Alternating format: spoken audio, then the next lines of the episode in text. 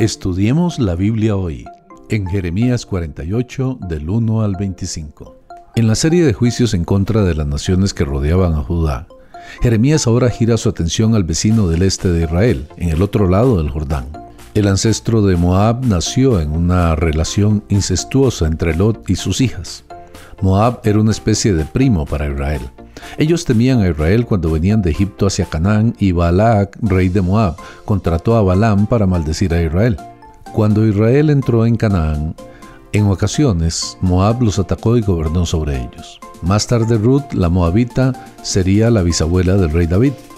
Y David envió a sus padres a Moab para su protección cuando Saúl lo perseguía. Cuando David fue rey, luchó contra Moab y lo derrotó y se volvieron vasallos del reino de Israel en ocasiones rebelándose en su contra.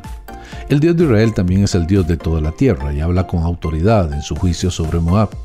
Jeremías empezó mencionando muchas de las ciudades y sitios principales de Moab que serían aplastados por el juicio, incluyendo Nebo, Kiriataín, Hezbón, Joronaín y Luit. Estas serían cortadas, saqueadas, avergonzadas y destruidas. Nebo no es la montaña nombrada así, sino la ciudad moabita que lleva el mismo nombre y se encuentra en números 32.3, construida por los rubenitas. La mayoría de las ciudades mencionadas aquí habían sido asignadas por Moisés a los rubenitas. En los versos del 6 al 9 está el mensaje que podía ser escuchado en Moab cuando los ejércitos babilonios avanzaron sobre ella.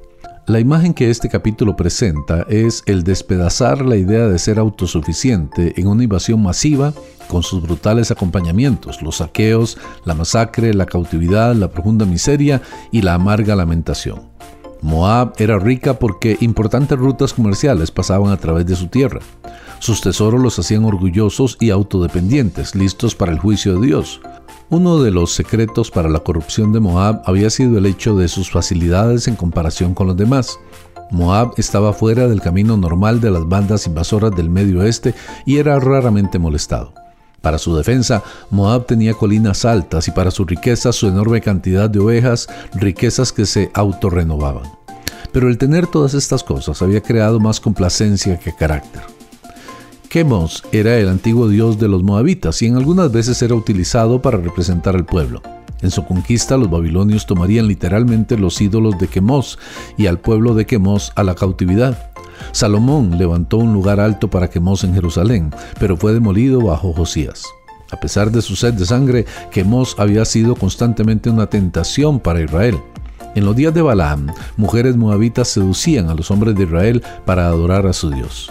El llevarse las estatuas de los dioses al exilio era una práctica común en el Antiguo Oriente. La destrucción que se avecinaba sería tan completa, serán desiertas sus ciudades, que aquellos que se vayan serán afortunados. El valle es el valle Jordán que tocaba a Moab en el oeste. Todas las ciudades moabitas estarían envueltas en la destrucción. La llanura es la extensa región en donde la mayoría de las ciudades moabitas se encontraban localizadas. Los ejércitos de Babilonia eran sin saberlo los siervos de Dios, ejecutando su juicio sobre Judá, Moab y otras naciones.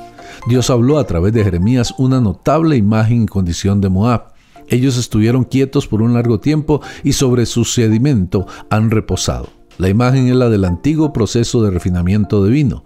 Después de la fermentación, el vino se dejaría reposando en una jarra o bote y las impurezas, los sedimentos, se asentarían en el fondo, algo similar a los granos de café en el fondo de una taza.